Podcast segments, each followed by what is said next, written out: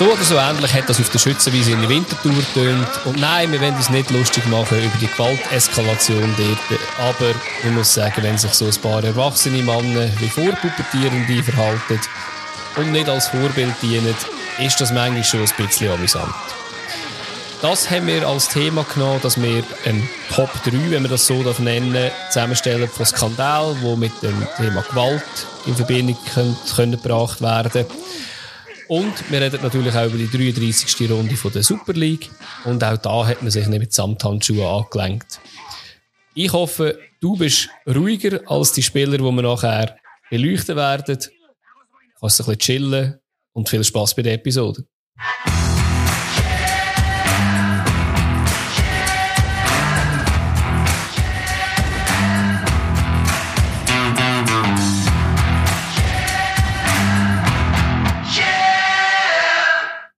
Ja, hallo Ali.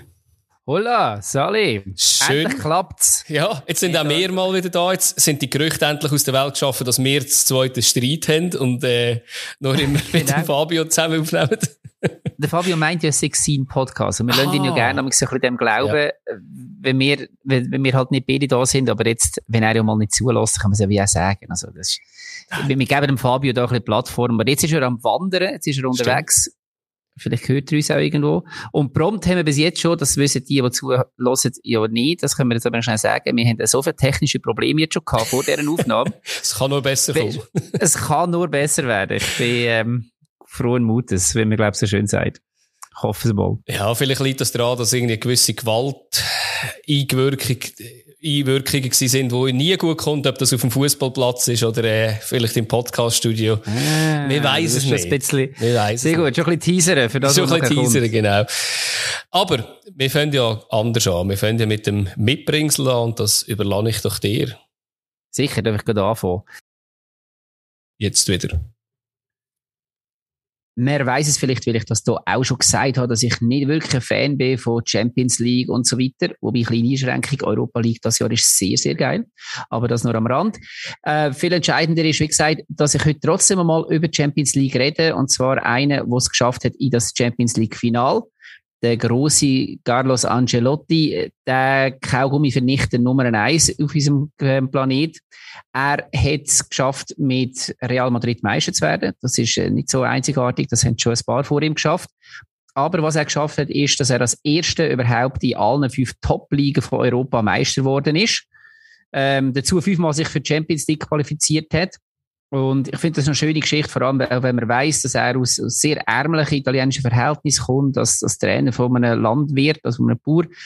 Und ähm, wo er angefangen hat, bei Real hat man ihn so ein bisschen belächelt, oder auch der Presi, dass man ihn da nicht geholt hat, weil er halt doch als Trainer alter Schule gilt, nicht so als Laptop-Trainer, wie es heute so modisch ist. Aber er hat vor allem im Umgang mit den Spielern ganz speziellen Draht. Irgendwie gilt das eher autoritär und so ein bisschen auf Verantwortung der Spieler setzend. Und einfach der Vorstellungshalber noch schnell, er ist mit Mailand, oder mit Milan ist er, ähm, hat er Serie A gewonnen, dann hat er mit Chelsea Premier League gewonnen, mit Paris League 1, mit Bayern Bundesliga und jetzt mit Real La Liga. Also große Gratulation. Äh, Carlos, ich bin mir ganz sicher, dass du uns so zulässt, wie jedes Mal. und von dem her gut gemacht. Jetzt vielleicht das Ganze bitte noch einisch, ähm, einfach mit Atalanta Bergamo, Leeds, Freiburg, keine Ahnung, sagen wir Nantes und ich weiß nicht, hast du noch jemanden in Spanien? Ich bin dort nicht so daheim. Ja, Levante wäre vielleicht etwas, oder? okay, Levante, ich hätte jetzt ferientechnisch Mallorca gesagt, ist auch okay. aber Levante ist, ist für okay. mich auch gut. Ja. Und dann sucht man dann vielleicht so zehn auch mal wieder einen neuen Trainer, dann kannst du den mal an, dann kommt das Gute so. Finde ich spannend, ja. Ich, ich habe nicht so viel mitbekommen. Ich habe nur mitbekommen, dass es eine rechte Diskussion gegeben hat, dass er sehr viel, glaube Spieler neben sich hat, wo sie wo er ein bisschen um Rat gefragt hat oder wo er einmal ausgesehen hat, als hat er sie um Rat gefragt und das hat zuerst ein bisschen hat man so gesagt, ja, nein, also der hat ja keine, ähm, wie soll ich sagen, keine Autorität im Gegensatz zu anderen Trainern.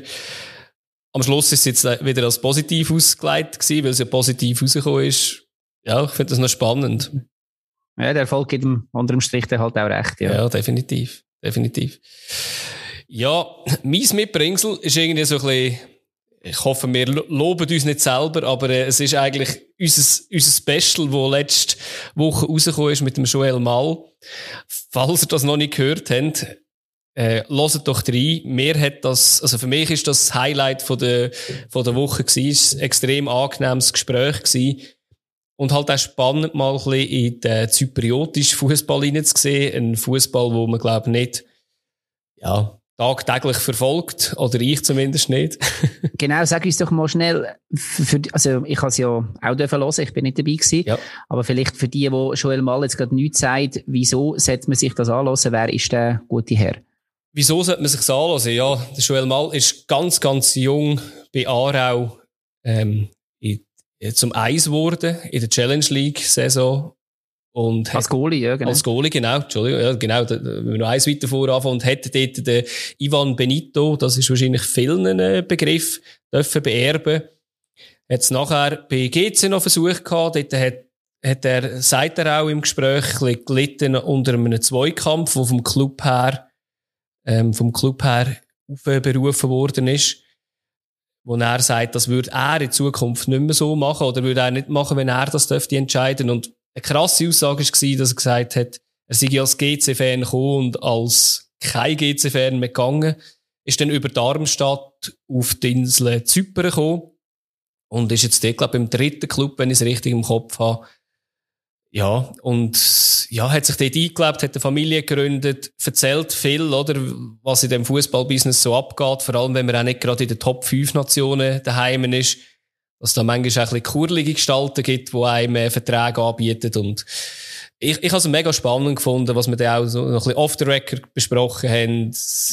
Ja, es ist, ist, ist sehr spannend und ich würde euch empfehlen, da mal reinzuhören.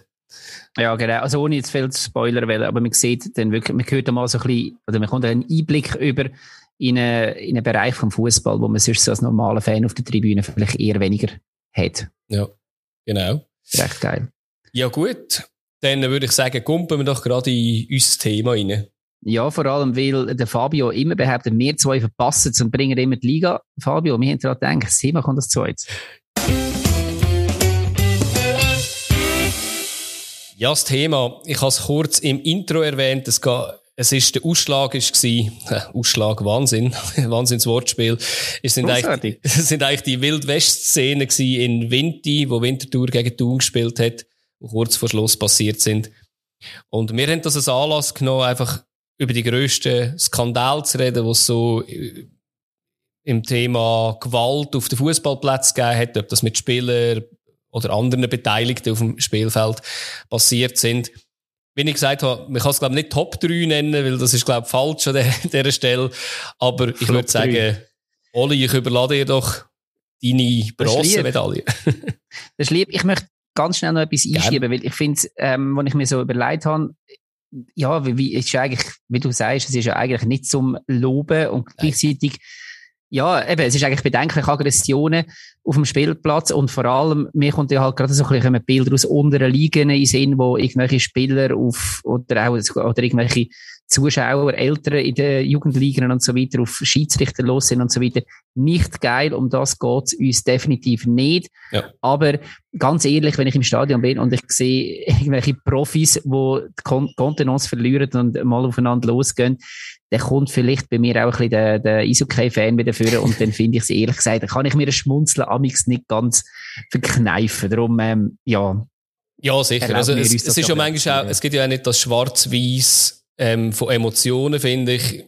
Eben, wenn ist es drüber, es gibt gewisse Sachen, die ganz klar drüber sind, wo wir vielleicht dann noch drüber reden in diesen Top 3, aber äh, ja, eben, es gehört, Emotionen gehören dazu und die können manchmal auch relativ schnell überborden. Genau. Ich habe bei mir im 3 und eigentlich muss ich sagen, Top 3 ist eigentlich viel zu wenig, weil ich habe so heftiges Zeug gefunden, dass eigentlich ja. das 3 müsste in anderen Kategorien schon im Eis sein. Ja. Aber das ist noch relativ bekannt. Vielleicht hast du es bei dir auch drauf. Wir gehen an die WM und jetzt bin ich gerade mal überlegen, welche das es ist. Es ist nicht 06 gewesen, aber du kannst mir sicher gerade helfen. Luis Suarez bis ich glaube, ah, ist das, ah, ist das 2010 gewesen? Südafrika, echt? Das wäre möglich. Italien gegen Uruguay war ja. das Spiel gewesen. Uruguay hat 1 zu 0 gewonnen. Und ich glaube, die meisten haben noch ein Bild davon, wie der Luis Suarez im Giorgio, äh, Giorgio Cellini in den Hals reinbeißt. Und das Geilste ist ja, wie er nachher zusammenbricht, als wäre er gefällt worden und hebt sich die Zähne. Und es war ein ja. riesiges Drama. Gewesen. Er hat, hast du gerade etwas dazu? Nein, ich kann nur sagen, es war im 14. Gewesen. Ich habe mich da ah, da, aber äh, ja, ja. Genau, und er hat nachher, also man hat natürlich, also man hat ja nachher den Biss gesehen beim Cellini auf der, oder Cellini, sagt man es glaube ich richtig, ähm, auf, auf der Schulter. Und er hat nachher gesagt, ja, ich habe das Gleichgewicht verloren und fiel mit dem Gesicht auf Chiellini. Deshalb, äh, darum hat er nachher auch grosse Schmerzen erlitten im, im, in den Zähnen oben und so. Und äh, ja, FIFA hat ihm das nicht so wirklich geglaubt und hat ihn dann mal kurzerhand für vier Monate gesperrt. Das heißt, für ihn ist dann das Turnier auch durch gewesen. Was ich noch bemerkenswert gefunden habe, ist, dass der Chiellini nachher in seiner Biografie das eigentlich recht, recht ähm, easy genommen hat oder sogar schon fast einen Schutz genommen hat. Ich tue das schnell zitieren. Ich habe plötzlich gemerkt, dass ich in die Schulter gebissen wurde. Es ist einfach so passiert, aber das ist Teil seiner Strategie im Mann gegen Mann-Duell. Und wenn ich das sagen darf, meine auch. Wir sind uns ähnlich und ich nehme es gerne mit Angreifen wie ihm auf. Ich fand, ja, Chiellini, ich weiß nicht, also ist ja, ist ja ehrenhaft, dass du jetzt nicht nachtragend bist, aber gerade das als so ein normales Mann gegen Mann-Duell im Fußball zu verklären, ja, weiß nicht. Ist schwierig, ja. Und es ist natürlich auch das Problem, dass es, ich weiß nicht, ob es vorher schon passiert ist, aber es ist sicher nicht das einzige Mal gewesen, wo der Luis Suarez zu dieser Aktion gegriffen hat. Also auch in der Premier League hat es ein, sicher eine so Situation gegeben. Und so als Wiederholungstäter ist es dann schwierig, sich rauszureden, natürlich. Er hat auch einen relativ prominenten Oberbiss, darf man sagen. Ja, also es ist, ist wahrscheinlich, so. es bietet sich auch an als Waffe Nummer eins bei ihm. In England hat es ein Fanlied gegeben, das geheissen hat, ähm, ähm, Luis Suarez, deine Zähne stehen offside. Das hat das Gleiche gegeben mit dem, äh, mit dem Özil, mit den Augen. Ähm, ja, also von dem her, ja, es war markant gewesen, kann man sagen, ja. Definitiv. Gut, wer hast du als drei? Äh, mein drei ist in der Schweiz und ja, ich bin nicht sicher gewesen, soll ich es weiter rauf, ich has, has zuerst weiter raufnehmen, aber es ist dann am Schluss eigentlich nicht so schlimm gewesen und hat dann, äh, ist ja auch noch versöhnlich fast geworden. Ähm, jemand, wo man sich fast jede Woche ein bisschen aufregt, irgendwie, oder bei uns im Podcast da, und das äh, ist ähm, Familie Constantin, ist da involviert. Ah, ich ahne. Ich ahne Böses. ja. und ja, es ist natürlich noch schwierig, oder? er, hat, er hat sich mehrere Sachen erlaubt, aber es ist dort darum gegangen, wo der Rolf Ringer natürlich der Leidtragende war als Teleclub-Experte damals. Es ist ja so gewesen, dass zuerst äh, Bart Constantin auf zuerst mal auf äh, Rolf Ringer los ist, aber äh, ihn nur beschimpft hat, in Anführungszeichen. Bis dann nachher kurz vor der Live-Schaltung auch noch der Senior zum Rolf Ringer gegangen ist, ihn ein, zwei Mal mit der Fuß geschlagen hat und ihn noch ginket hat. Und schlimm an dieser Aktion ist eigentlich gewesen, dass der Gassantin dann nachher auch absolut nicht reu war und gesagt hat, ja du, äh, natürlich habe ich das gemacht. Er, äh, hat er schlecht über mich geredet, dann muss man damit umgehen. Das ist für mich so ein bisschen die Definition von Wild West, wie es, wie es nicht mehr sein sollte. Und auch mhm. Constantin ist ja nicht ein Kind von Traurigkeit. Das ist auch nicht das erste Mal gewesen. Nur ein paar Jahre vorher ist ja da schon noch etwas passiert. In ja, es ist der, ja. Genau, es ist der wilde Südwesten in der Schweiz. genau. Eine schrecklich nette Familie, die ja. Konstantin. Also ich finde auch, wie gesagt, seine äh, Reaktion nachher, also eben, die keine Reue zeigen, auf der einen Seite schockierend, auf der anderen Seite auch, wie wenig dass es schlussendlich konsequent hat. Ich finde, auf dem Level, wenn du dich als Funktionär, wo du dich überhaupt, also klar, man kann sich vielleicht auch als Spieler nicht wirklich mit Emotionen ausreden, aber das sehe ich jetzt noch eher. Aber wenn du so eine wirklich überleitete Tat machst und ja, was zählst, bist halt ein paar Wochen nicht im Stadion und nachher ist alles, als wäre es nichts gewesen, finde ich schwierig. Ja, vor allem, es ist ja so gewesen, der Constantin hat den Fringer verklagt gehabt, wegen, eben, glaub, übel, ja, übler Nachrede ist jetzt übertrieben, man hat einfach schlecht über ihn geschrieben gehabt. Und da hat es auch noch logischerweise vom Rolf Fringer eine Anzeige gegeben. Und man hat sich dann außergerichtlich geeinigt und gesagt, nein, das ist okay. Und dann, durch das hat es halt keine Konsequenzen gegeben ich hätte mir dort trotzdem ein bisschen gewünscht, dass da trotzdem irgendetwas passiert. Eben, nachdem wir halt zweieinhalb Jahre vorher in Kriens schon einen Schiedsrichter ginket hat, oder? Das ist, ja, schwierig. Definitiv, ja. Ja, ich habe bei mir auf dem 2 etwas, wo du vielleicht auf dem 1 hast. Oh. Aber es, ja, mein 1 und 2 ist beides einfach sehr, sehr, sehr groß. Und es ist, äh, jetzt muss ich auch schnell schauen. Äh, genau. Und zwar geht es um die WM-Quali für Deutschland 06, ja. 16. November. Ähm, du weißt wahrscheinlich gerade, was ich meine. Ja, mein Eis, aber er ist gut. Istanbul. ja, aber es hat sie auch eine Art auch verdient, aufs Eis zu kommen. Ähm, die Schande von Istanbul, mhm. die äh, Mittelalter unter uns, die haben es miterlebt. Wie gesagt, es ist um die WM-Quali für Deutschland 06 gegangen. Und es ist wie so ein Playoff gewesen, wer das jetzt noch reinkommt. Die Türkei eigentlich Favorit, darf man sagen, weil sie in den letzten Turnier relativ gut abgeschnitten haben. Die Schweiz seit 98 nicht mehr dabei gewesen. Und gleich hat die Schweiz daheim das Hinspiel 2 zu 0 gewonnen gehabt. Dort schon sehr emotional aufgeladene Stimmung gewesen. Ich glaube, in Bern gewesen, wenn es mir recht ist. Ja. Ähm, und dann hat es so ein Kombo gegeben aus den Boulevardzeitungen in der Schweiz. Also der Blick ist da definitiv ähm, auch mit federführend gewesen. Ich kann sich da nicht äh, irgendwie, keine Ahnung, in Unschuld waschen. Und gleichzeitig die türkische Boulevardpresse und das Ganze angestachelt durch den türkischen Trainer, Farid Terim, wo sich dann über alles beklagt hat. Und so ist es eine richtige richtiger Hass auf beiden Seiten gekommen und auf der türkischen Seite, glaube ich, noch ein bisschen emotionaler. Und das hätte dazu geführt, dass in das Spiel, ähm, wo, nehmen wir das vorweg, 4 zu 2 für die Türkei ausgegangen ist, aber wo die Schweiz schlussendlich weitergekommen ist wegen der Auswärtsgoalregel, dass das ähm, ein Spiel geworden ist, wie ich es nie mehr gesehen habe, ähm, also beziehungsweise im Fernsehen natürlich. Mhm. Es hat schon angefangen mit, also der Horror für die Schweiz hat schon angefangen am Flughafen, wo sie von Angestellten vom Flughafen angepöbelt worden sind, stundenlang festgehalten und schikaniert worden.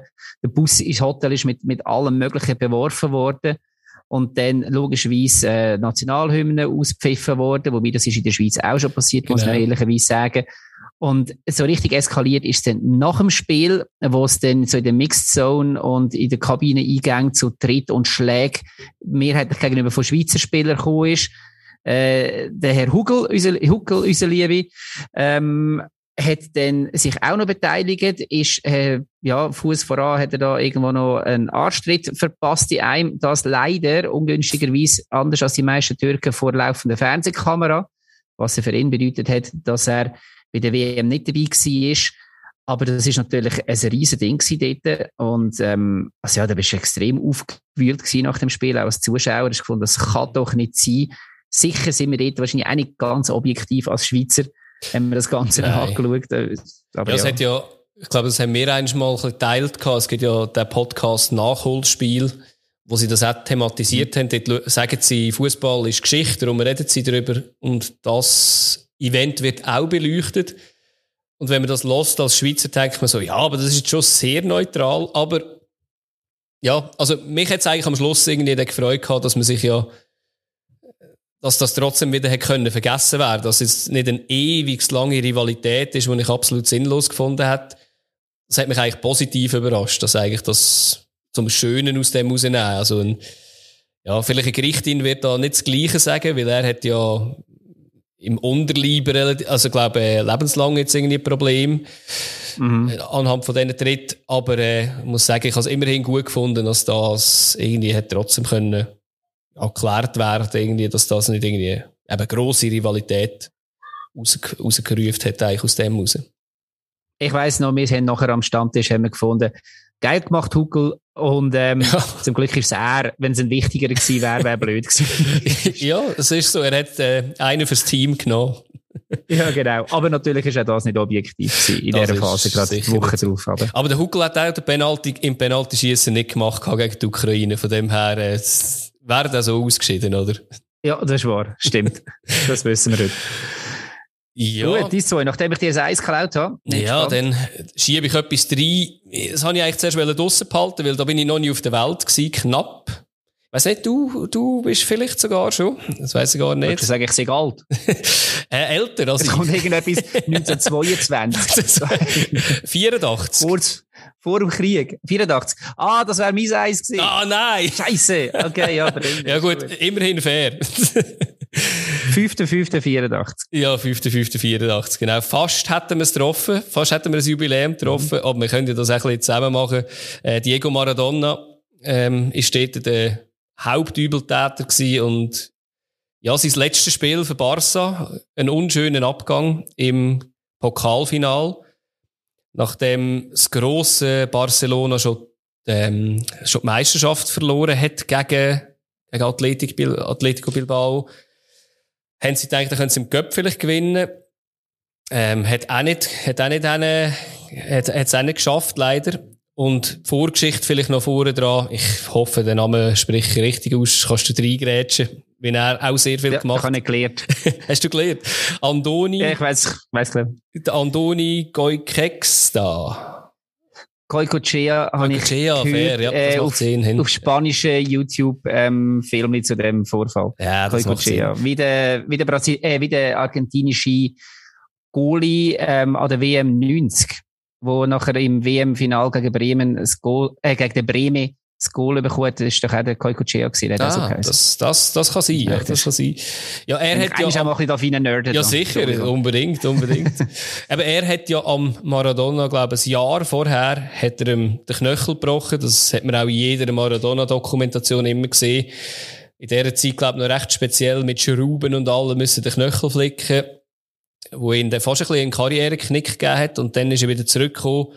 Anscheinend das ganze Spiel lang aufgezogen worden von den Spielern und von den Fans. Plus noch verloren, also das Double eigentlich verloren gegen Bilbao. Ähm, ja, und beim Schlusspfiff ist sind dann, glaube ich, alle Sicherungen durchgebrannt. Und wenn man das, wenn man die Videos sieht, denkt man so, wie verrückt kann eine Person gemacht werden, dass man so durchträgt? Also für mich ist das irgendwie so, äh, wirklich so, wow, okay, für das, zu dem ist ein Mensch im Stand. Das ist irgendwie so ein bisschen, ja, hat mich ein bisschen geschockt. Genau, ich habe mir so, ich habe mir so ein bisschen die Abläufe mal schnell aufgeschrieben. Mhm. Zuerst hat er dem Sola äh, Kopfnuss verpasst. Mhm. Dann hat er ihm äh, Ellbogen ins Gesicht hineingerammt, ja. einen Betreuer gekickt. Genau. Ähm, und der, der Andres hat auch noch einen dritten abbekommen. Und dann ist der Koi Kochea, hat sich natürlich auch mit eingemischt, ähm, genauso wie der Sarabia. Ähm, auf der Seite von Barcelona sind noch der Klose und der Miguel mit Kung Fu Manier sind ja. irgendwie auch noch rein, reingeflogen gekommen. Ähm, nachher ist es natürlich auf den Zuschauerrängen auch noch abgegangen. Die Zäune sind abgerissen worden. Mehrere Leute sind aufs Feld gestürmt. Am Schluss hat man 60 Verletzte ja. nachgezählt, nach dem ganzen Vorfall. Was eigentlich noch relativ wenig ist für so ein Copa del, Rey Final. Ja. Ich glaube, 100.000 hat es im Stadion gehabt genau. äh, wo so dermaßen ausartet. Und was das Schlimmste für die Spanier war, dass der König im Stadion war und die Schande hat müssen miterleben und ich glaube, beide Spieler, also sicher der Maradona hat sich müssen beim König entschuldigen. Das habe ich noch speziell gefunden, dass man das dann so wie ein kleiner Schulbub sich muss entschuldigen Das ist spannend. Da hat man wahrscheinlich einfach in, in Madrid, wo das Ganze stattgefunden hat, gesagt, ja, ist klar, wenn Katalanen gegen Basken spielen, dann ähm, dann rebelt es einfach ein bisschen. Bei uns würde das nicht passieren. Ja, das, das ist so, genau. Ja.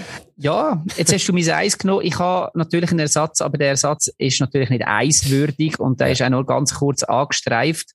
Aber er hat einfach einen Namen und ist irgendwie so wiederkehrend gewesen und heißt Oliver Kahn.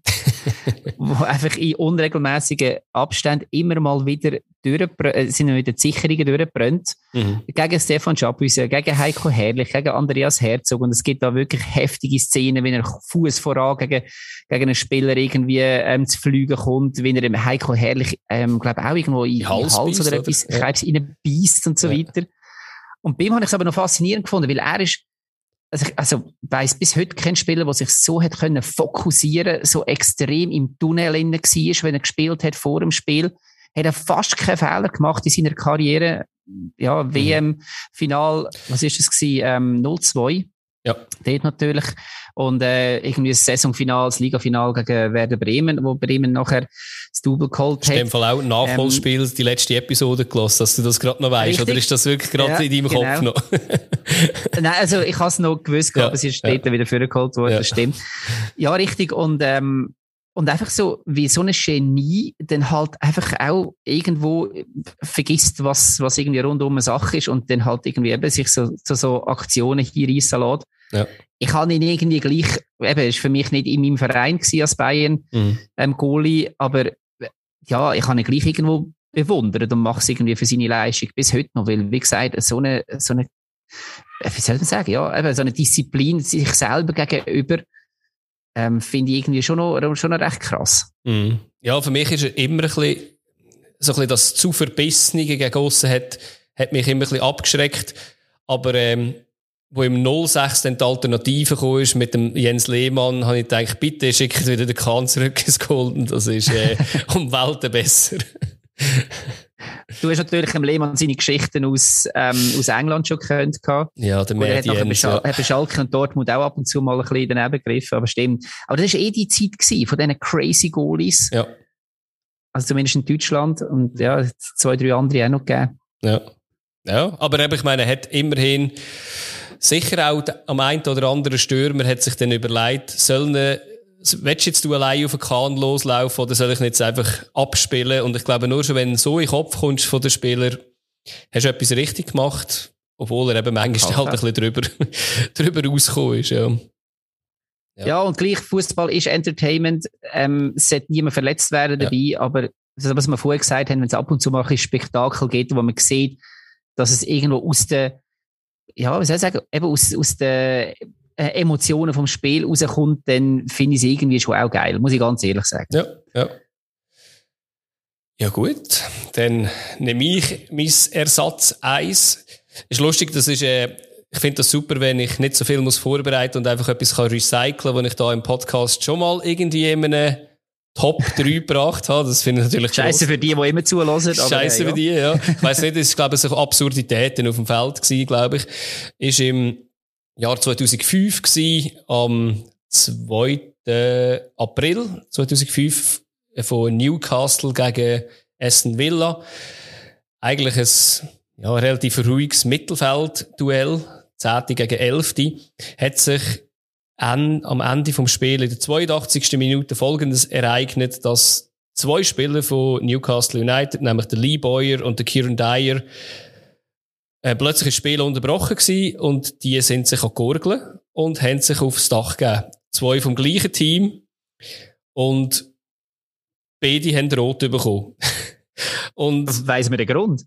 Sie haben schon vorher, ähm, also es sind erstens zwei, ja, sagen jetzt nicht so einfache Persönlichkeiten, vor allem der Kieran Dyer ist ein bisschen bekannt gewesen dafür, der Lee Boyer ist ist eigentlich älter und gesetzter gewesen, aber er hat sich irgendwie einfach nicht so mit dem verstanden. Schon vorher, auch im Training, hat es ab und zu mal so ein bisschen, sind sie aneinander geraten, aber jetzt nie so, so einem Ausmaß. Ja, und eben, ich muss halt sagen, es, es ist sicher nicht so viel Gewalt im Spiel gewesen, wie bei unseren anderen auf dem Treppli.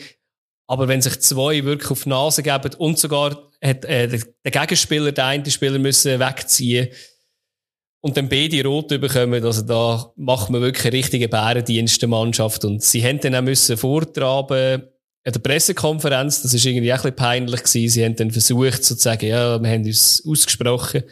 Aber ich glaube, das ist keine Männerfreundschaft mehr geworden. Aber auch spannend, ja, definitiv. Ja gut, jetzt sind wir ein bisschen in der Vergangenheit. Jetzt würde ich sagen, jetzt kommen wir nur ein paar Tage zurück, nämlich ein Wochenende und die Liga. Und schauen mal, ob es dort harmonischer wird, oder? Ja. Hoffen wir es.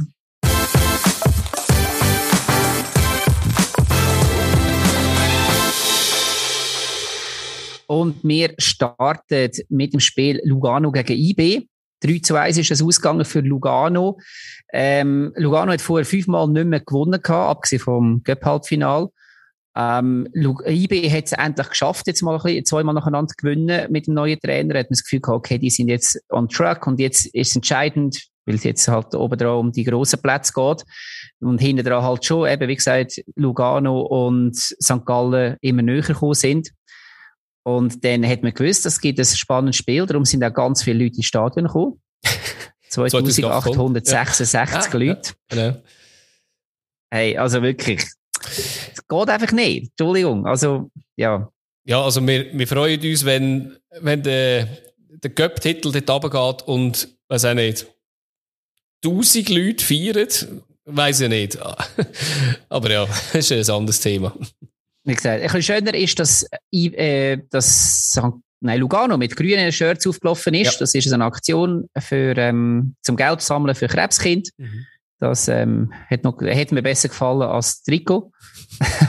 ja, ist schwierig ja, genau. Ja, und dann ist irgendwie so, die erste Halbzeit habe ich mir nicht so viel aufgeschrieben, weil sie wirklich auch nicht so spektakulär war. Lugano mehrheitlich mit Schüssen aus der Distanz. IB zwar dominant, aber im Abschluss noch relativ ungenau.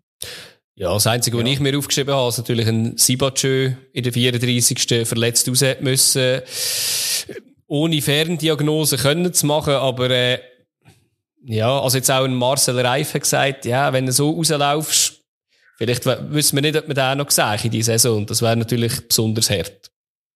Ja.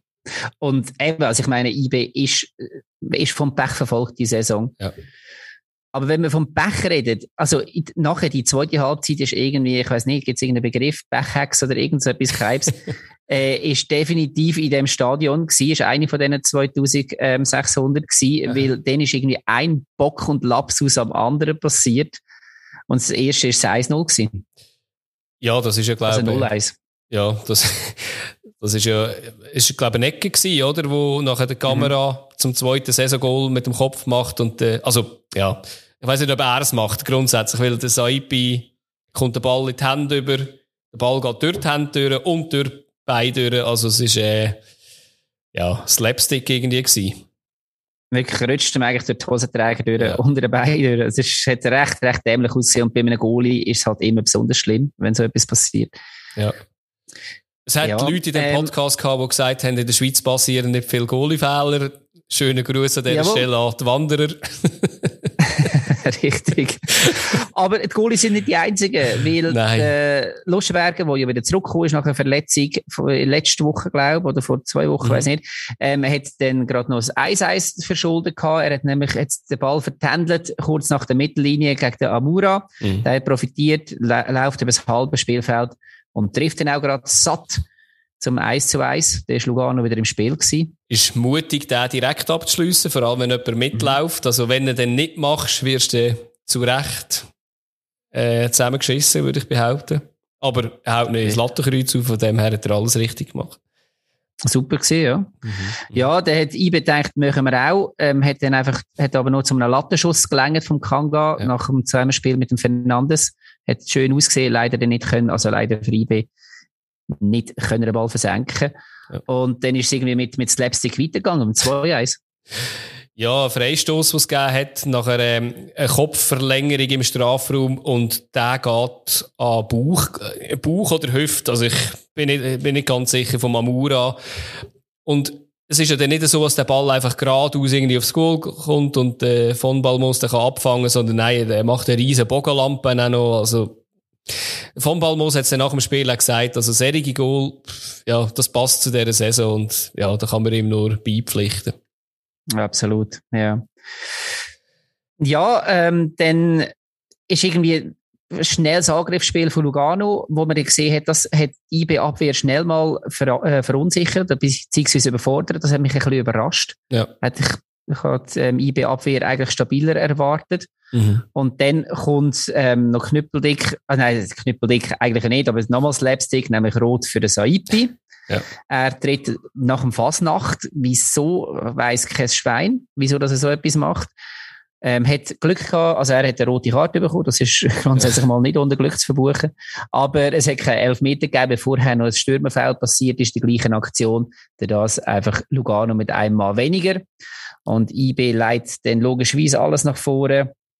Und das haben der Lovric und der Haile Selassie sehr viel Platz bei ihrem Angriff und machen den Sack zu zum 3 zu 1. Ja. Ja, also die rote Karte, ich, we ich weiß auch nicht, also ich glaube wirklich, Amir Saipi hat irgendwie, weiß auch nicht, vielleicht noch etwas anderes auf dem Herzen gehabt an dem Tag oder irgendwie einen schlechten Tag gehabt, schlecht geschlafen, was auch immer. Aber ich meine, er ist eigentlich ein sicherer Rückhalt Mhm. Und eigentlich auch ein ruhiger Rückhalt. Er hat zwar, habe ich jetzt auch gesehen, ich glaube, schon einige gelbe Karten geholt, aber das kann man auch wegen Zeitspiel holen. Aber ja, dort hat er, ist ihm wirklich die Sicherung durch, durchgebrannt, ja. Ja, und ich meine, jetzt im Nachhinein sagt man ja easy, man hat ja 3-1 gewonnen, aber das war beim Stand von 2 zu 1 gewesen. Ja. Man hat einen weniger, der Goalie als einer der wichtigsten Personen geht raus. Ja. Das kann dann auch noch relativ dumm rauskommen, schlussendlich. Ja, sicher. Und ich weiß jetzt nicht, ob es schon entschieden ist. Man hat kurz darüber geredet, ob er kann den Göppfinal verpassen kann.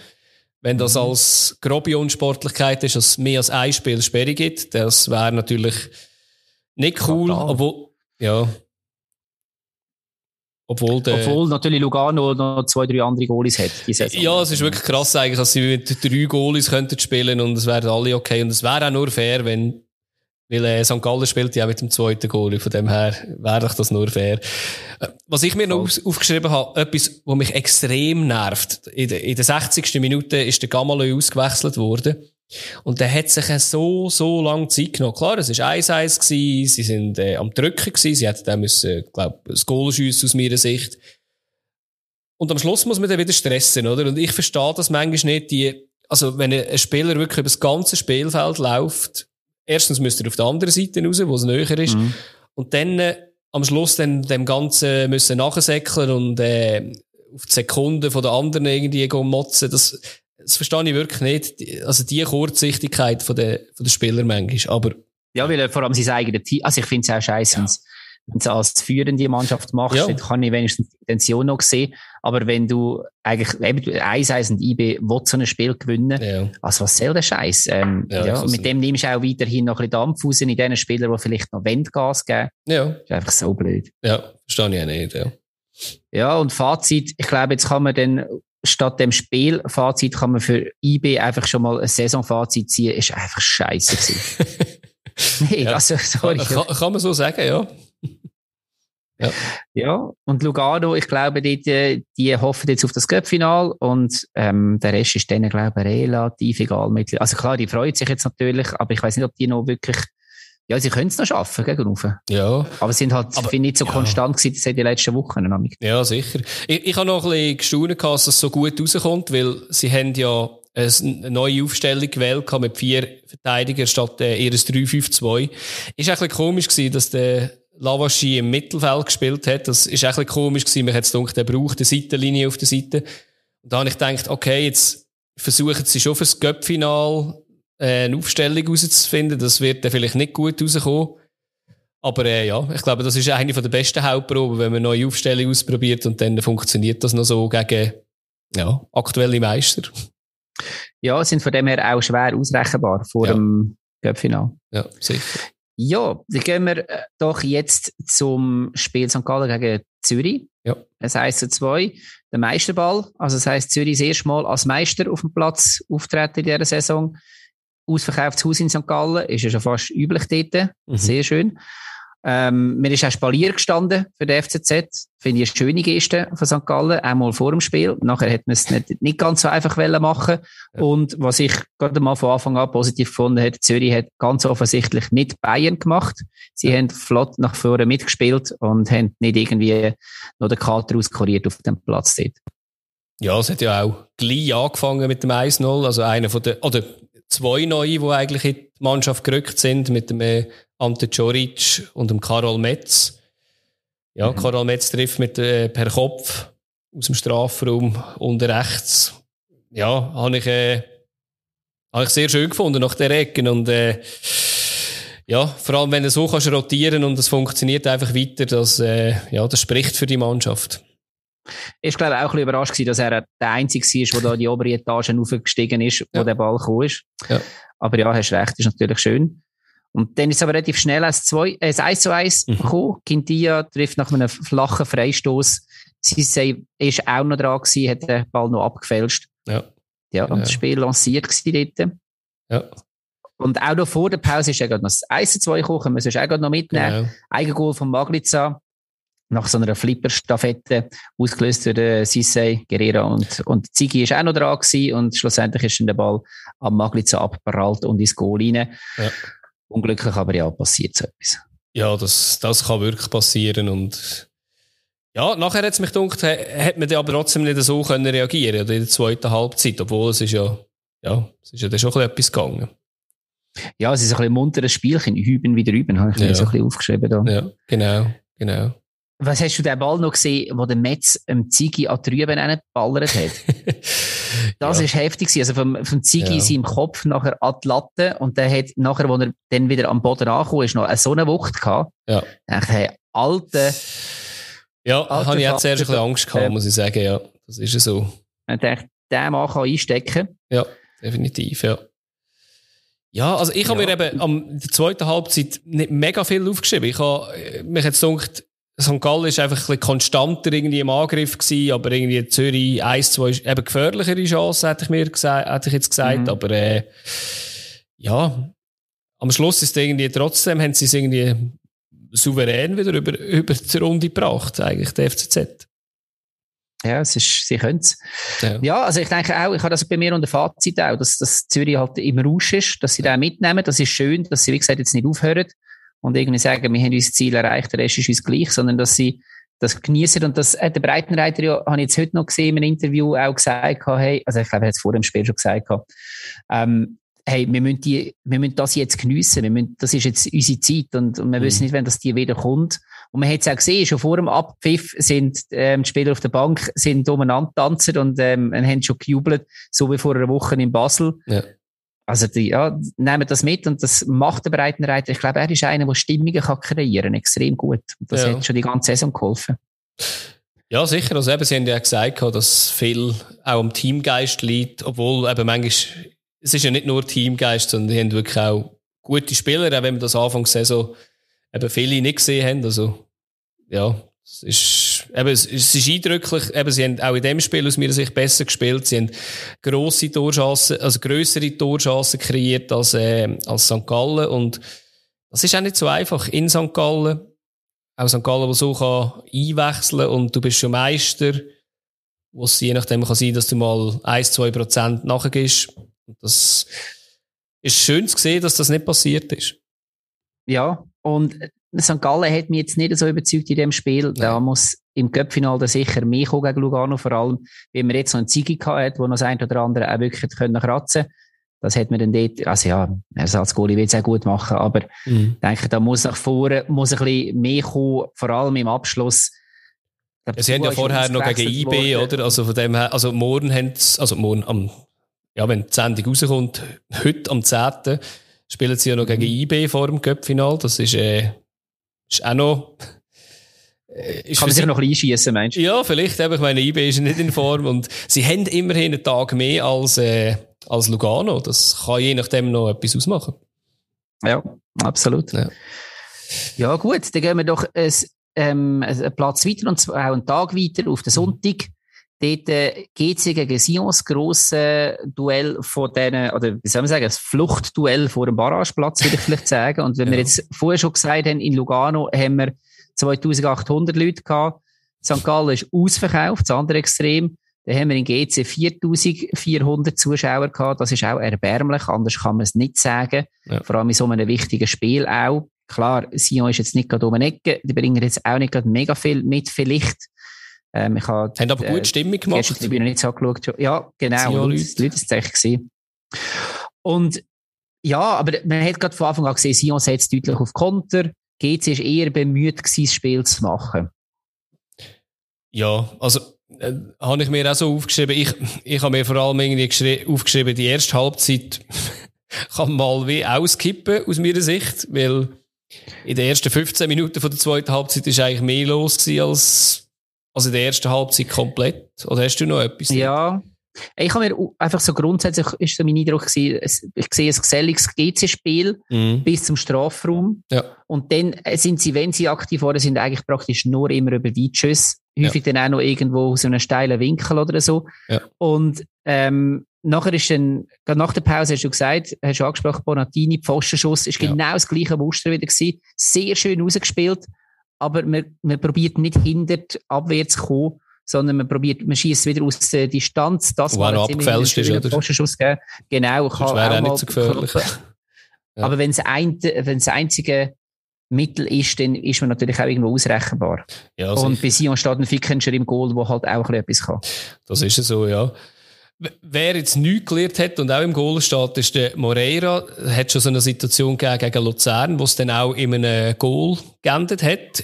Gerade eine Minute später, in der 47. hat er, hat er einen Abstoß gemacht, obwohl man sieht, dass Sio extrem am Pressen ist.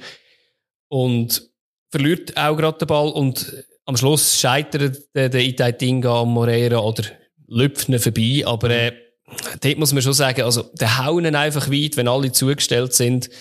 Das zweite Mal so in einer Halbsaison, muss man sagen, ja, das, ja, müssen wir ein bisschen antizipieren. Absolut.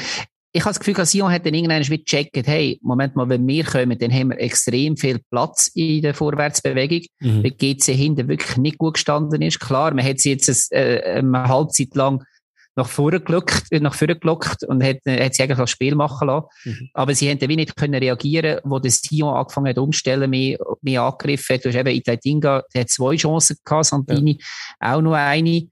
Ähm, zuerst mal noch der Bolla, der vergeben hat. Aber Sion ist dann immer stärker geworden und hat das Spiel auch angefangen zu dominieren. Ja, definitiv. Und äh, der nächste ist mir eigentlich das Goal in der 69. Minute, mhm. wo, wo der Ball von links reingespielt wird der Balthasar schießt eigentlich, der Ball wird abgefälscht und äh, Stojkovic muss sagen, sehr gedankenschnell, er muss sich auch noch drehen und trifft genau in, in die Ecke. Also ähm, ja, es ist auch wieder mal auswärts gewesen, schon seit achten Saison auswärts und zum Dank wird er nachher gerade ausgewechselt. das genau. habe ich genau. irgendwie noch speziell gefunden. Ich habe gedacht so, ich glaube, man hat vorher schon gesehen, dass zwei Stürmer parat stehen. Da habe ich gedacht, okay, jetzt wird halt einfach ein Stürmer eingewechselt. Das habe ich irgendwie komisch gefunden, weil es eine recht coole Aktion von ihm gewesen. Ich habe vorher schon den Benito, der den Bolla überlaufen hat. Ja. Und das, ich habe das immer, muss ich ehrlich zugeben, es ist in einem anderen Podcast, in einem Bundesliga-Podcast, wo das häufig diskutiert wird. So der zweitletzte Ball. Ja. Wo immer so, der taucht ja in keiner Statistik auf. Aber wir haben jetzt bei dem Spieltag ein paar Aktionen gehabt, wo man muss sagen, also ich will jetzt nachher auch noch mal ein paar vielleicht sagen, dass man in Sinn kommt, wo man sagt, okay, das ist eigentlich eben der Benito, wo dort äh, im Beweg, also wie soll ich sagen, der Bolla überläuft mhm. und das einen Drive in das ganze Spiel hineinbringt, wo, wo ähm, GC nicht kann reagieren kann und dann der schön ableitet und das dann nachher die ganze Aktion eigentlich auch einleitet. Ja. Das habe ich noch gut gefunden. Ist amix sehr schade, dass man das bei den Wiederholungen sehr wenig sieht. Das darf, Richtig. wenn man das noch könnte, am SRF und Blue irgendwie mitgeben, könnte ihr einfach einen Pass vorher vielleicht das aufnehmen, weil meistens hat das einen grossen Einfluss auf die Aktion nachher. Voll. Würde unsere Arbeit ja. einfacher machen. Richtig. Und um das geht es ja. Um das geht es, ja. ähm, GC hat nachher wirklich eigentlich auf den Platz gebracht, alles was, also alles auf den Platz ja. gebracht, so sagt man den deutschen Satz richtig, wo stürmen kann. So richtig gefährlich sind sie nicht mehr geworden haben Aktionen gehabt, aber es jetzt nicht wirklich viel zwingend. Und das ist natürlich dann schon recht bitter in so einem Spiel. Ja, vor allem Kalisän. Ich, ich gehe jetzt davon aus, wenn sie geführt hätten, wäre der nicht eingewechselt worden. Also dort hat man schon noch gesehen, dass der sicher noch nicht auf der Höhe ist nach der Verletzung. Ich glaube, irgendwie im, was nicht, irgendwie im März oder April hat er das letzte Mal gespielt und ja, ich glaube, sein erster Ballkontakt ist ganz bezeichnend gewesen. Er hat irgendwie einen Ball gespielt und der ist irgendwie drei Meter hoch und ist ausgespielt. Also der, ja, es ist so ein bisschen symbolträchtig gewesen. Aber äh, es ist nicht an ihm gelegen, aber äh, ja, es ist wirklich krass eigentlich in so einem Finale ähm, so wenig zu bringen, obwohl ja in der Nachspielzeit noch ein gefährlicher Eckball passiert ist, wo der Losli dann ne knapp neben das Goal leitet mit dem Kopf. Aber ja, das ist, äh, das, das ist eigentlich so das Zwingende gewesen, ja. Mm, ja, das stimmt. Das, das dürfen wir nicht unterschlagen, absolut. Ja, und eben, wir haben gesagt, dass sie das ähm, sehr ein wichtiges Spiel gewesen. Sion kann jetzt wieder durchschnaufen. Die haben jetzt wieder ein bisschen mehr Punkte, aber sie haben ihren Vorsprung können halten, wo sie gegen Orangenplatz, also sprich gegen Luzern haben. Und bei GC sind es jetzt, äh, was habe ich jetzt richtig im Ich bin gerade verwirrt. Drei Punkte sind es, genau. Ja. Drei Punkte, aber ein besseres Goalverhältnis. Massivs besser. Das ist halt schon noch ein Punkt, ja. oder? Also, als, äh, mit der Luzerner Brille an, hat man natürlich lieber Sion dort hinten gehabt, mit drei Punkten weniger. Weil die haben etwa ein gleich schlechtes Goalverhältnis, sogar sehr neu gleich schlecht. Und GC hat eigentlich mit einem, ja, nur mit einem Minus zwei, ja, äh, fast 15 Punkte, äh, oder 15 Goal besser. Also, das mhm. ist fast ein Punkt mehr, oder, wo man hat, das ist ein bisschen aus der Luzerner Brille. Und muss man auch GC, ja, wird GC vielleicht auch noch ein bisschen ruhiger dort stehen lassen, als wenn jetzt das CEO gewesen wäre. Genau. Was gegen GC spricht, jetzt zusätzlich ist das Programm, das sie noch haben. ja, das ist ähm, Sie haben jetzt noch gegen Basel, St. Gallen und gegen IB. Ja. Ähm, wobei eben, das ist jetzt einfach mal auf dem Papier. Und ja. über Basel werden wir noch reden, über IB haben wir schon geredet und St. Gallen hat die Spiel, das Spiel auch nicht wirklich überzeugt. Ja. Also von dem her. Plus haben sie ein Göppfinal im Kopf und nachher auch dabei. Also, ja, ja. Was, was ich mir noch aufgeschrieben habe, ist, ähm, ich weiß nicht, ob du das Interview vom Stojkovic gesehen hast, ähm, nach dem Spiel. Nein, habe ich nicht gesehen. Also, ähm, seine Torjägerqualitäten sind massiv besser als seine Interviewqualitäten, weil er ist wirklich ein schwieriger Interviewpartner, weil ihm seine Antworten sind einsilbig. Und das ist wirklich nicht so einfach, okay. da etwas rauszukratzen. Aber ja, es ist immerhin, kommt das authentisch über und nicht so ja, eingeübt, aber äh, es ist schwierig gewesen, glaube ich, für die, die das Interview haben müssen führen Machen mal ein bisschen Medientraining in Sion. Genau, und sonst kann er mal bei uns im Podcast vorbeikommen und dann locken wir vielleicht etwas raus. ja, dann würden die Sendungen vielleicht mal ein bisschen kürzer werden. Genau, nicht Apropos, machen wir weiter. Weil genau. letzte, letzte Woche sind wir sehr, sehr lang gewesen. Mal ja, schauen, wie wir diese Woche so reinkommen. Ähm, wir sind bei Lausanne gegen Basel. Das ist dann es sind ja noch zwei Spiele, sind ja später am Sonntag, haben die noch stattgefunden. Wie gesagt, unter anderem Lausanne gegen Basel. Ja, und ich glaube, wir haben beim, beim, bei der Prediction haben wir, glaube beide auf Basel tippt oder alle drei, habe mhm. ich so das Gefühl. Ähm, alles andere würde für mich jetzt nachträglich keinen Sinn machen. Aber trotzdem muss man sagen, Lausanne eigentlich mit mehr Zug zum Goal gewesen. Ja, definitiv, ja. Ich, ich habe mir noch auf, aus, rausgeschrieben, zwei Punkte, die mich sehr überrascht haben. Also nein, das eine nicht überrascht. Äh, Fabian Frey ist ja neuer Rekordhalter beim FCB, hat den ewige Massimo Ceccaroni überholt. Und mhm. ja, das habe ich krass gefunden irgendwie. Also ich habe gedacht, als ich dort noch das mitbekommen vom Ceccaroni, habe ich gedacht, das kann sicher niemand brechen, aber jetzt dürfen wir noch dabei sein. Und ich meine, der Fabian Frey hat wahrscheinlich noch zwei, eins, zwei Saison sicher im Tank. Und er war auch noch drei ja, Saison in Mainz. Gewesen. Also. Genau, das meine ich noch. Er war ja, ja. auch nicht die ganze Zeit in Basel gewesen. Das hat mich auch noch überrascht, dass genau. er das jetzt den Rekord hat. Und das andere, was mich noch mehr, also das hat mich, das hat mich überrascht, ist, ähm, dass, ähm, ähm, dass äh, Lausanne, kann ich es gaxen, mit rein von den Punkten her, die meisten Punkte hat, wenn es darum geht, die meisten Jugendlichen, äh, Schweizer Jugendlichen unter 21 einzusetzen, also aus ihrem Nachwuchs, sind sie Platz 1. Und klar, eben, es hat Amduni, Husic, so, Sanchez, Bares. Sanchez, noch genau. Ja, und da habe ich wirklich so gedacht, so, okay, das hätte ich nicht gedacht. Für das, dass wir öfters mal auf ihnen rumhacken, haben sie dann trotzdem noch ein paar ausgraben. Klar.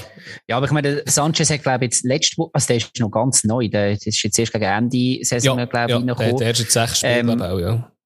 Und ganz viele von diesen Punkten hat wahrscheinlich am Duni geholt, weil er die ja. Mannschaft ja einfach alleine getragen hat, zeitweise, wenn nicht den Kukurusovic auch noch gerade so ein bisschen aus sich rausgekommen ist. Ja, genau.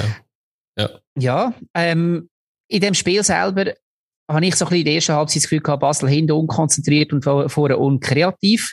sie sind irgendwie ja. nicht so hinter die Lausanne Abwehrreihe gekommen, sind es immer gleich probiert. Das ist so, also der Dings, der Streller hat zum Beispiel auch gesagt, bei Blue in der, in der Pause, ich habe es auch ein bisschen so gesehen ähm, ja, dass einfach Kreativität gefehlt hat und man einfach wie, wie keinen kein Weg gefunden hat, während dem Lausanne ähm, die bessere Chance gehabt in dem Spiel. In dieser Halbzeit. Ja, also ich habe das ist so, ja. Also das mit der, mir hat vor allem gedacht, Basel hat ähm, so ein bisschen Tiefe überhaupt nicht gefunden. Also, sie haben halt einfach immer alles hin und her gespielt und hinten mhm. raus auch nicht viel. Also, das ist ja alles sehr statisch am Schluss und das auch nicht wirklich gefährlich und ja, also ich habe mir äh, vom Esposito ganz am Anfang habe ich mir etwas aufgeschrieben gehabt, dass er einen Schlenzer gehabt hat, den Pass vom Frey. Der Frey läuft relativ, also ist, äh, ja, ein Solo, wo er nachher auf Esposito überspielt und der schlänzt am Goal vorbei. Und der Amduni, der nachher einen Freistoß hat, wo nachher komischer Fallrückzieher daraus wird, wo knapp nur neben das Goal geht. Genau, das ist, ja. noch, das ist noch schön gewesen. Also, vor allem, dass er den ja. wagt, das ist noch schön. Ja, genau. Ja. Ja, und nach der Pause ist ähm, Basel zuerst, habe ich sie ein bisschen dominierender gefunden. Mhm. Ähm, ja, das, äh, Esposito mit einer grossen Chance, wo vom Ciao gerettet wird. Jetzt noch einiges das ist ja unser Kampf die ganze Saison, wie der Mann richtig heisst. Ja. Geschrieben wird er ja Dia. Und wir haben ja gelernt, dass er Ciao ausgesprochen wird. Ja. Und dann habe ich mir gedacht, ich bin ja jetzt in Bangkok gewesen. Oh. Heißt nicht bei Hangover, der kleine Chines, auch Ciao. Der Mr. Ciao könnte sein. Ich bin, ich bin da nicht also, so im Game in, aber es könnte sein, ja. ja. Aber nur, dass man sich kann merken kann. Ja, wahrscheinlich nicht verwandt und nicht verschwägert. Glaube ich auch nicht. Glaube ich auch nicht. okay, sorry, wir schweifen ab. Ja. Also ja, ähm, Esposito-Chance von ihm gehabt. Und ja. 80. Minute habe ich nochmal einen Pfostenschuss oh, ja. Ja. Ähm, drin. Ist abgefälscht gewesen, oder? Vom Troy Coyle. Also, der Troy Coyle hat geschossen und der ist noch abgefälscht gewesen, ja. Also, gegen Ende ist allgemein ganz, ganz schlimm gewesen, was, äh, ja, was sind so die letzten 20 Minuten, glaube ich, von Basel sind wirklich, äh, unterirdisch gewesen und, äh, ja, also eigentlich hätte die Lausanne auch noch können gewinnen mhm. Aber, äh, ja, dort ist es ein bisschen am Unvermögen gelegen. Also vor allem mit 91 stand ich mir aufgeschrieben, dass der Polero dann äh, eine Direktabnahme daneben schlägt. Wäre schön gewesen. Komplett freie Goal. Ja. Gut, ist glaube nicht so einfach, den zu nehmen, aber trotzdem, eben, ja, wir könnten, wir könnten den schon noch machen, ja. Ich habe mir nach dem Spiel so als Fazit aufgeschrieben, dass das, dass das Spiel für mich extrem viele Fragen zurücklässt. Also einerseits Lausanne abgestiegen, aber hast du die Reaktion von diesen Lausanne-Spielern gesehen? Also ich meine, man ist gerade abgestiegen. Ja. Ich habe die Leute gesehen lächeln, ich habe sie gesehen abklatschen, ich habe sie gesehen, ja, ja, es ist jetzt halt passiert. Man hat irgendwo rumgeschakert, auch mit den Fans. Hey, ich habe im Fall noch nie, auch wenn es klar ist ja schon lange festgestanden, ja, ja. das tut es ja häufig. Ich habe noch nie, darf ich wirklich sagen, einen Absteiger gesehen, der so easy oft mit dem umgegangen ist. Und ich meine das nicht positiv. Nein, es war irritierend, wirklich. Also ist mir auch so gegangen, ich weiß auch nicht, ob, äh, ich habe dann gedacht, vielleicht ist das irgendwie dran gelegen, weil die Fans vielleicht so mit dem umgegangen sind, dass dann das auf die Spieler rüber geschwappt ist, aber ja, es ist komisch. Vor allem, man weiss, dass, äh, dass äh, Kameras da drin sind. Man hat die Diskussion auch schon, ich habe das in England schon oft gesehen, ähm, dass gewisse, Sp äh, gewisse Trainer oder so nach dem Spiel, wo sie irgendwie 3-0 verlieren, irgendwie äh, an den anderen ein Füßchen geben und dann sagen alle, ja, jetzt, jetzt feiern die ja fast noch. Ist manchmal ein bisschen überbewertet, aber jetzt da, das ist schon ein bisschen komisch gewesen, muss ich sagen, ja. ja. Also, weißt, ich finde auch, das ist, hinterlässt ja etwas in der Biografie von einem Fußballspieler. Und, und, du weißt ja. ja, du bist jetzt abgestiegen. Du, du bist, das, das wirst ja nicht mehr los. Du bist ein Absteiger. Ja, die Frage ist halt, also wie viele von denen noch dort sind, oder? Weil, also, eben, viele Leihspieler, wieder irgendwie, ist es eigentlich eh egal, ob das ja, vielleicht auch noch halt einen Einfluss hat. Aber, ähm, ja, darf nicht sein, weil solche Spieler willst du ja nicht auf dem Feld haben. Nein. Und auf der anderen Seite Basel mit einem richtig schlechten Spiel, ja. wo von dem noch profitieren weil IB verloren hat. ja. Das ist aber auch nicht das erste Mal diese Saison. Also so schlecht ist es selten gewesen, aber sie profitieren häufig davon, dass Bern einfach nochmal ein bisschen unterirdischer spielt oder nochmal mehr Pech hat. Ich glaube, dort kann man es ja wirklich so sagen. Ja. Und das Letzte, was ich mir dann noch aufgeschrieben habe, was passiert jetzt mit guten Spielern, die man wirklich hat, mit einem Kukrusjevic, mit einem Anduni, mit einem Sanchez, eben auch Ciao und so weiter und so fort, kommen die auf den Markt, dann, liebe Sportchefs, jetzt ähm, aber mal das Portemonnaie für nehmen. Also ja, der Anduni hätte ich eh behauptet, der, der hätte sowieso verloren, auch wenn sie da oben geblieben wären. Aber ja, ich, ich glaube, sie können sich halt, können halt auch viele andere auch nicht haben, oder? Oder eben gönnt halt und dann muss man halt schauen, wer, wer sie wieder bekommt. Ja, also es wird nicht eine einfache Aufgabe. Ja, das ist auch die Frage, was unterstützt Ineos jetzt in der zweiten Liga? Also ob die ja. jetzt sagen, ja, das ist jetzt für uns eine Herausforderung, da buttern wir jetzt rein, dass wir eigentlich mit der ersten Ligamannschaft wieder aufsteigen können, mhm. oder ob das Interesse langsam erlischt ja, ja das wird Fragen. spannend. Das werden wir sehen. Ja. Ja, und bei Basel und ist natürlich auch etwas anderes, oder? Bei Basel oh ja. sind ja auch noch ähm, einige Verletzungen dabei gewesen, wo jetzt auch der ein oder andere mal jemand anderes gespielt hat. Also jetzt ein Stocker, der nicht dabei war, wo irgendwie gerade ein bisschen recht hart ist für einen Daniel Males, der nicht einmal Tennis spielt und stattdessen spielt genau. Chipperfield auf dieser Position. Das habe ich, ja, der weißt du auch, was für eine Saison gespielt hast, wenn, wenn der eigentlich ein zentraler Spieler dort spielt. Immerhin ist er eingewechselt worden nach einer ja, grusigen Verletzung halt, wo der Tavares im Kunststraße hängen bleibt. Das ist hässlich, was man nicht sieht. Zuerst habe ich am Anfang gedacht, als ich das mhm. gesehen habe, du bist am Simulieren, aber äh, als er dann nicht mehr aufgestanden ist, hat man gesehen, ja, das ist hässlich. Das, ja, kommt wahrscheinlich auch nicht so gut für ihn, diese Saison. Nein.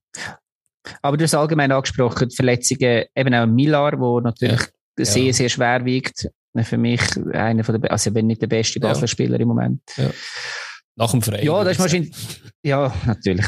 da ist man natürlich froh, dass, dass die Saison dann irgendeiner sich wahrscheinlich auch mal, oder wahrscheinlich ist man froh, dass sich die Saison mal am Ende zuneigt, diesbezüglich. Ja, ist dann noch spannend, wenn das so eine äh, Säuche Rennen wird, am Schluss niemand mehr gewinnen, ob dann Lugano noch reinkommt, weil Lugano ist nur drei mhm. Punkte hinter. Das ist wahr, ich habe das vorher ein bisschen unterschätzt, das ja. stimmt, ja. ja. Ja. ja, kommen wir doch zum letzten Spiel. Und dort äh, hat es richtig geklingelt. Ähm, Luzern gegen Servet 4 zu 0.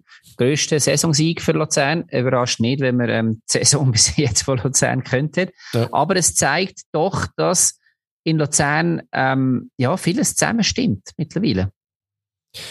Ja, du hörst mein Zögern. Ähm, ja. ja.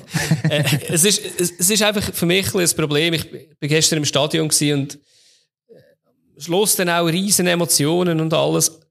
Man muss einfach schon sehen, dass Luzern immer noch auf dem Barrageplatz ist und wenn nicht alles komisch läuft, wahrscheinlich auch dort wird bleiben und es bringt halt nichts, wenn alle, Spiel alle Leute rundherum sagen, Luzern spielt nicht wie ein Absteiger.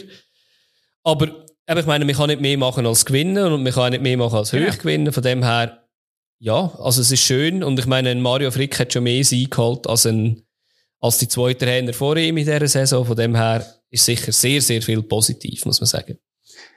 Auch da vielleicht noch ganz schnell, das finde ich nämlich auch interessant. Wir haben jetzt da, bei Lausanne habe ich Zuschauer jetzt nicht aufgeschrieben, aber ähm, das Stadion hat mich relativ leer gewirkt. Sind es auch gewesen. Luzern 13.000, glaube ich, oder? Ist es richtig? Oder nein, 11.500, glaube ich. Ja, genau. Also für, wieder für einen Barrageverein sehr stattlich und vor allem über dem Schnitt von den letzten Jahren. Mhm, mhm, ähm, sehr, sehr spannend, wie die Zuschauerzahlen so unterschiedlich sind in den verschiedenen Stadien. Ja, ja. Ähm, ja, dann habe ich gesehen, du hast es im Stadion gesehen, ich habe es im mhm. Fernsehen gesehen, viel Drive von Luzern in den Anfangsmoment. Ja. Servet eher mit Chancen und zwar dann, äh, also beziehungsweise Servet ist gekommen, dann langsam ähm, und ist laufend stärker und stärker geworden und hat dann auch angefangen zu dominieren im Laufe der, also so nach der Anfangsphase. Ja, am Anfang sind sie ja recht auf Konter aus gewesen mhm. und haben ja dort dann schon zwei Chancen gehabt, also Antunes, wo am Schluss dann nicht so gefährlich geworden ist, weil der Müller wahrscheinlich dort gewesen wäre, knapp am Golf bei und der Imeri, irgendwie einen ganz speziellen Schuss abgegeben nach 20 Minuten, wo ich noch gestaunt habe, dass so ein Problem geworden ist für den Müller. Das ist ja der Klischee hat die Flanke geschlagen und der Imeri spielt dort den Ball und ich glaube, der Müller sieht auf den Ball extrem spät, darum ja, ist das noch so gefährlich geworden. Ja, und Imeri hat sich viel vorgenommen. ja. ja Kommen wir dann nachher noch dazu, genau, ja. ja, und dann, wie du sagst, der ist Goal passiert, ähm, aber auf der anderen Seite, also eigentlich in einer Phase, wo Servet stärker war. Ja. Und dann sind wir jetzt wieder beim zweitletzten Pass. Ja. Friedeck auf der linken Seite, der sich durchtankt und zurückleitet auf den Träger. Ja. Der zieht ab und Abu Bakr nimmt den Ball im Flug eigentlich mehr oder weniger mit und steht durch das dann alleine vor dem Jeremy Frick. Frick, ähm, ist Deutsch ausgesprochen, nicht Englisch. äh, kein Offside ist aufgehoben worden und ähm, verwertet der Eiskühl 1-0 für ja. Luzern. Ja, also, meine, jeder hat gemeint, glaube am Anfang, es ist Offside, oder? also, weil, wenn ja, ein Spieler dort steht in dieser Position, ich glaube, auch der Frick hat ein bisschen zögert, hat es mich gedacht. Aber eben dort ist auch, ich glaube, der Diallo, der es aufgehoben hat, ist auch mit dem Friedeck runter an, an die Grundlinie und, ja, darum ist er dort stehen geblieben und, was ja eigentlich extrem glücklich ist, ist, dass der, der Schuss vom Mohamed Träger nicht abgefälscht wird. Das ist eigentlich auch eher untypisch. Es stehen irgendwie zwei, drei Verteidiger dort. Und er kommt, ohne abgefälscht zu werden, eigentlich zum Abu Bakr, was sicher auch hilft, weil sonst ja, wäre das schwieriger geworden. Mhm. Ja, und dann habe ich mir vor der Pause aufgeschrieben, dass es dann immer kässiger geworden ist, sichtlich von Minute zu Minute. Es hat eine Rangelei gegeben, also es ja. passt sehr schön in unsere Folge rein. Da. Genau, ein paar Routenbildungen.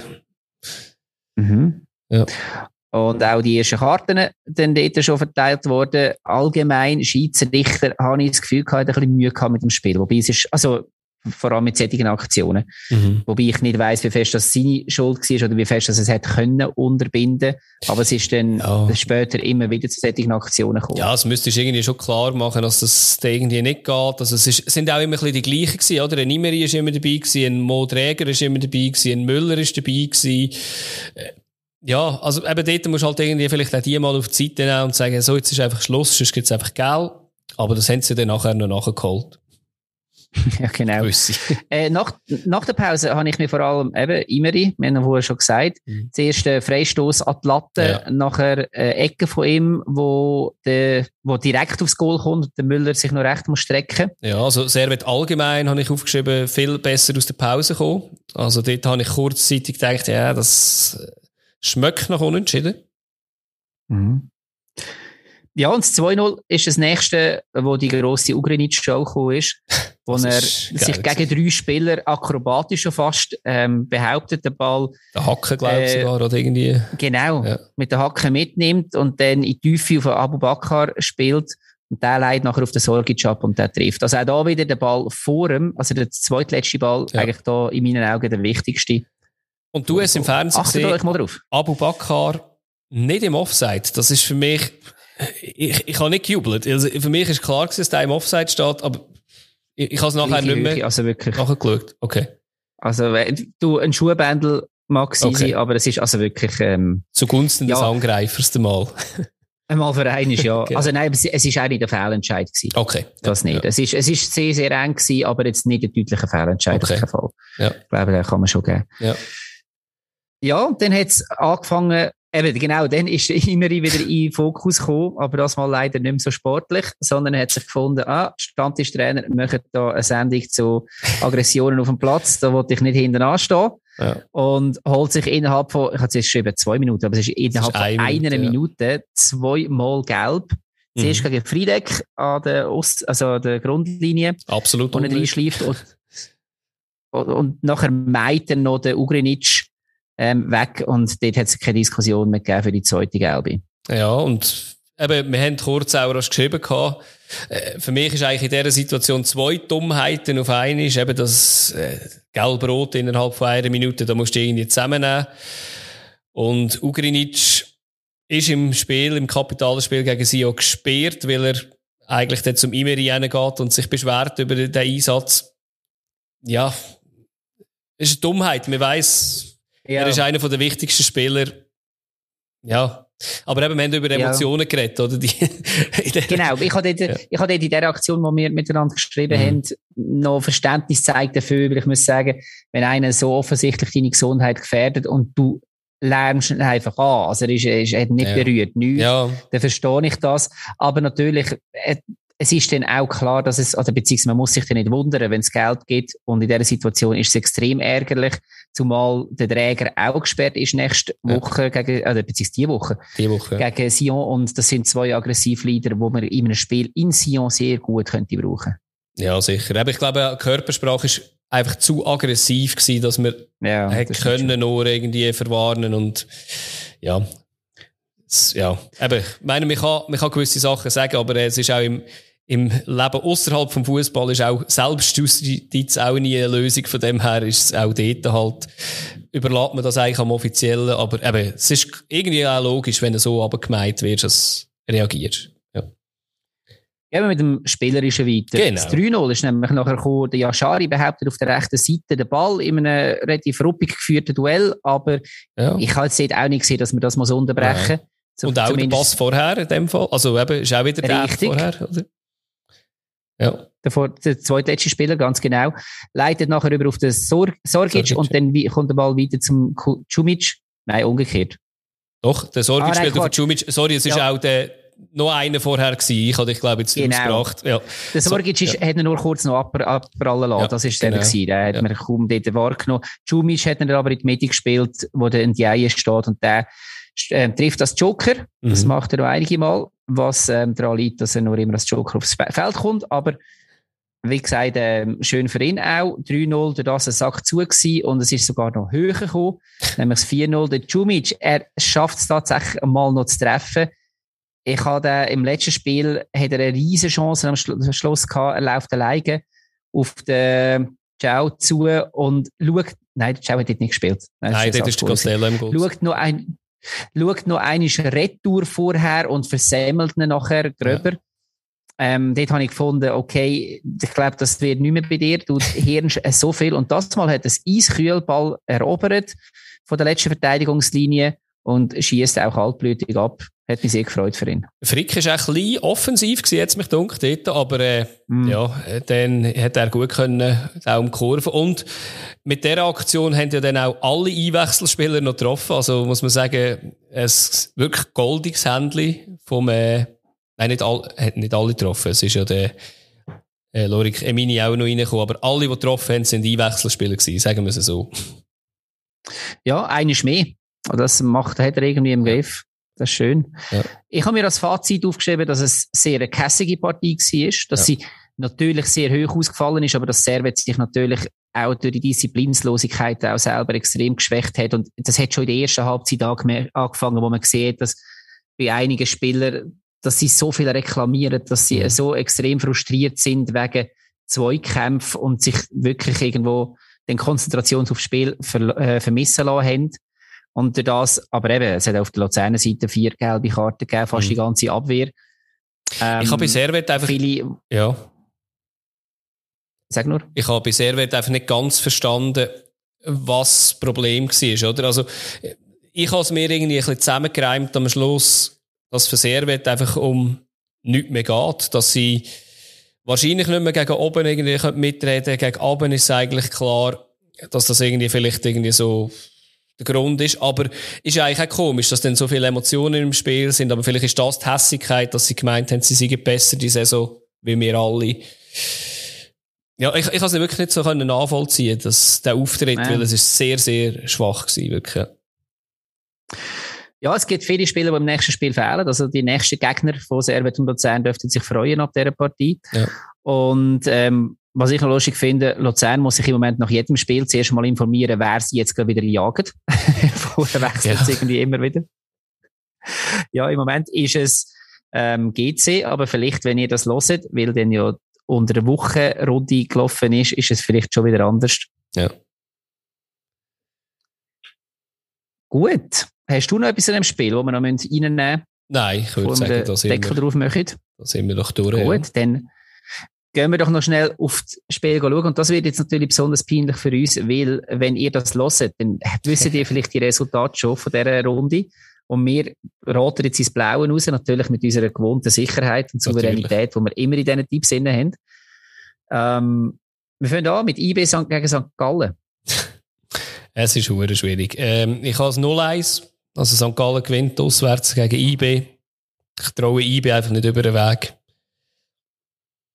Ja, ich habe, tut mir leid, aber ich habe IB auch abgeschrieben für die Saison. Ein 1 zu 3 habe ich sogar. Ja. Aber ich bin nicht sicher gewesen, es tut St. Gallen halt irgendwie schonen für äh, Göpp, aber pff, ja, keine Ahnung. Muss auch etwas sagen. Ja, so schlecht sind sie auch nicht gewesen, aber ja, klar. Ja. Ähm, Servet gegen Lugano. Ja. Ja, nach dem Auftritt von Servet ist es schwierig irgendwie für Servet zu tippen, obwohl es daheim auch ist. Ähm, Lugano hat überzeugt für eines Mal wieder. Ich habe da ein 0-1, also 1-0-Sieg Lugano auswärts. Du, es spricht alles für Lugano, außer dass Servet komplett inkonstant ist. Und darum, genau. wenn sie jetzt schlecht gespielt und verloren haben, dann werden sie nächstes wieder gewinnen. Ja. Darum tippe ich jetzt ein 2-0 für Servet. Entgegen jeglicher Vernunft. Ja. Aber Servet ist auch nicht vernünftig. also hat nichts mit Vernunft zu tun. Sion gegen Luzern. Ja, da tippe ich für sie auch, ehrlich gesagt. Also eben vor allem halt wegen diesen gravierenden, ähm, nicht gravierenden Fehler, aber von diesen zwei Abwesenden. Ähm, ich habe es 2-1 für sie auch.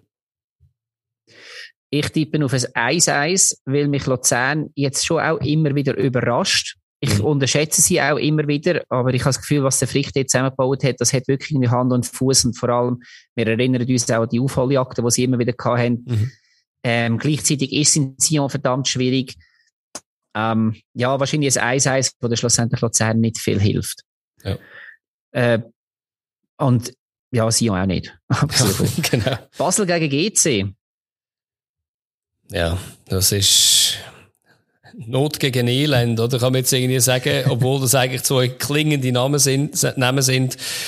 Ich glaube, Basel wird jetzt irgendwie einen Einlauf bekommen oder hat hoffentlich einen Einlauf bekommen für, die, äh, für den Auftritt gegen Lausanne und gewinnt 2-0.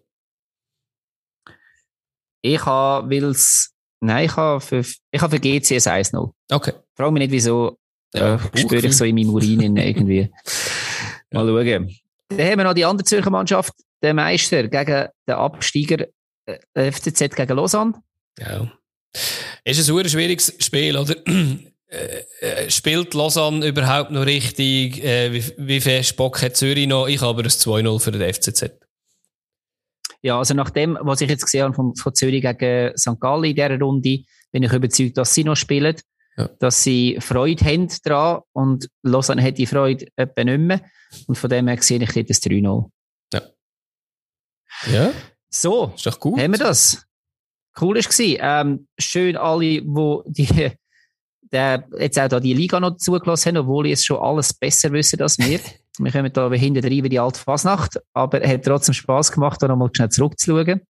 Und wir hoffen natürlich, dass ihr jetzt auch nach dieser Sendung, dass wir euch jetzt nicht aufgestachelt habt und ihr jetzt komplett aggressiv in den Alltag rausgeht. Bitte nicht, ja. Sondern Peace zusammen und wir hören uns wieder am nächsten Dienstag, Mittwoch, wenn immer ihr uns einschaltet. Tschüss.